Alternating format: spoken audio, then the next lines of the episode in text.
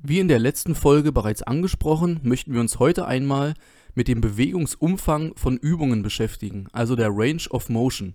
Hier gibt es im Grunde zweigeteilte Lager unter den Sportlern, die einführen immer einen vollen Bewegungsumfang aus, also die größtmögliche Bewegung, die innerhalb einer Übung möglich ist, und die anderen kürzen diesen Bewegungsumfang immer ein wenig ab. Welche Vorteile bringt es also, den vollen Bewegungsumfang immer auszuführen?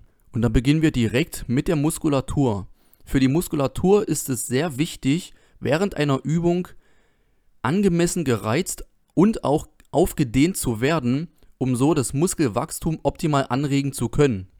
Wer beim Bankdrücken dann beispielsweise mit der Langhantel noch 10 cm Platz bis zum Oberkörper hat, bevor er diese wieder nach oben drückt, anstatt mit der Hantelstange einmal den Körper anzutippen, lässt hier viel Muskeldehnung auf der Strecke. Aber genau diese Dehnung ist dann eben für den Muskelreiz sehr, sehr wichtig. Aber auch für die passiven Strukturen unseres Körpers spielt der volle Bewegungsumfang eine ganz wichtige Rolle.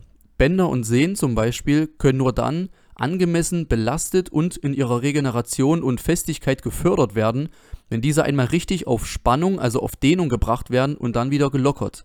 Das bedeutet, wenn ich bei einer Kniebeuge immer nur bis auf 70 oder 80 Grad nach unten gehe, obwohl ich noch deutlich weiter nach unten könnte, dann lasse ich hier viel Potenzial auf der Strecke, obwohl die Bänder in den Sprunggelenken, den Knien und den Hüften diese Bewegung, also die volle Bewegung eigentlich benötigen würden, um auch hier möglichst lange gesund arbeiten zu können.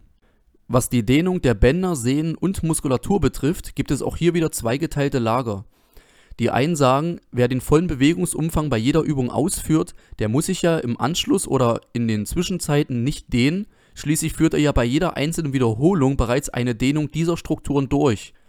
Die anderen sagen, dass diese einzelnen Wiederholungen eben nicht ausreichen, um diese Strukturen angemessen zu dehnen und man sollte, wenn man Probleme bekommt, hier noch einmal im eigenen Bereich nacharbeiten. Ich persönlich habe auch diese Erfahrung gemacht, dass der volle Bewegungsumfang für mich nicht ausreicht, um beispielsweise meine Oberschenkel angemessen zu dehnen und geschmeidig zu halten. Wenn ich hier vor allem für die Sprunggelenke, also für die Achillessehnen und die Wade nicht nacharbeite, dann bekomme ich da tatsächlich Schmerzen und Probleme und muss privat noch weitere Übungen durchführen. Diese Erfahrung musste ich jedoch erst selber sammeln, da gibt es also kein richtig oder falsch von Beginn an. Schaut einfach, wie euer Körper auf die Übungen reagiert und wenn ihr merkt, ihr bekommt in einigen Gelenken Schmerzen oder habt das Gefühl, ihr kommt in eine ungesunde Körperhaltung, dann sucht gerne mal einen Physiotherapeuten auf, lasst euch mal richtig durchchecken und dehnt dann gegebenenfalls nach. Der volle Bewegungsumfang wird auch dann sehr, sehr wichtig, wenn man technisch sehr anspruchsvolle Sportarten durchführt. Nehmen wir uns beispielsweise einmal Gewicht heben. Das Reißen und Stoßen kann man natürlich auf einzelne Übungen aufteilen, also Kniebeuge, Kreuzheben, Schulterdrücken, Umsetzen und Ausstoßen. Wer bei diesen Übungen den vollen Bewegungsumfang nicht durchführt, wird dann natürlich, wenn er dies in Form von Reißen oder Stoßen als einzelne Übung durchführt, wahrscheinlich große Probleme mit der Beweglichkeit bekommen. Wer hier bei den Kniebeugen nie ganz runter geht, wird dann eben auch beim Umsetzen der Hantel in der ganz tiefen Hocke große Probleme haben, diese Position zu halten.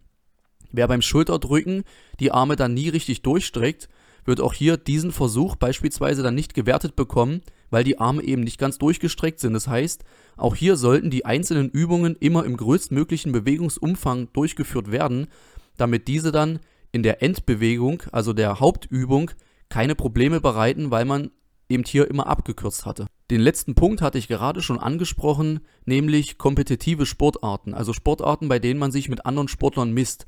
Hier gibt es natürlich immer sehr, sehr strenge Regelwerke und dann bleiben wir auch mal direkt im Kraftsport, beispielsweise bei den Power Competitions im Calisthenics.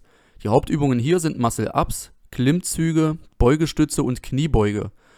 Und wer hier in den Trainings keinen vollen Bewegungsumfang durchführt und die Übungen immer abkürzt, wird hier natürlich dann bei dem Wettkampf ganz große Probleme bekommen, da hier die Übungen natürlich von meist zwei oder drei Kampfrichtern gewertet werden und das strenge Regelbuch auch ganz genau vorschreibt, wie die Übung aussehen soll. Das heißt, man sollte sich auch hier im Training immer an exakt die Regeln halten, die auch für den Wettkampf gelten. Schließlich ist das ja das Ziel, für welches man hintrainiert. Und wer dann bei den Klimmzügen die Stange immer nur mit der Stirn berührt, bei den Beugestützen keine 90 Grad im Ellbogen erreicht und auch bei den Kniebeugen, bevor er in der tiefsten Position ist, bereits aufhört, wird dann dieses Gewicht, welches er bei den abgekürzten Bewegungsumfängen bewegen kann, im Wettkampf wahrscheinlich nicht schaffen.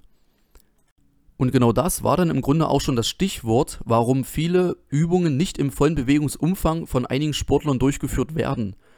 Der geringere Bewegungsumfang kann natürlich durch mehr Gewicht kompensiert werden. Wenn ich beim Bankdrücken mit der Hantelstange nie bis an den Oberkörper gehe, sondern zwei Handbreit vorher schon aufhöre, kann ich hier natürlich deutlich mehr Gewicht nehmen. Wenn ich bei der Kniebeuge nie in die tiefste Position nach unten muss, sondern schon auf 90 Grad aufhöre, kann ich auch das wieder durch mehr Gewicht kompensieren. Hier steht an vielen Sportlern das eigene Ego im Weg und sie versuchen eben mehr Gewicht bewegen zu können, zu Lasten der eigenen Gesundheit, nämlich dass die passiven Strukturen mitbelastet werden, aber eben auch zu Lasten der sauberen Ausführung der Wiederholung. Und wenn man diese Übungen dann nie vollständig ausführt, dann werden sich genau diese passiven Strukturen, aber auch die Muskulatur unter Umständen im Laufe der Zeit verkürzen. Der Körper ist natürlich faul, der menschliche Körper, und er reagiert nur auf das, was wir ihm anbieten können, beziehungsweise er reagiert auf das, was ihm nicht angeboten wird.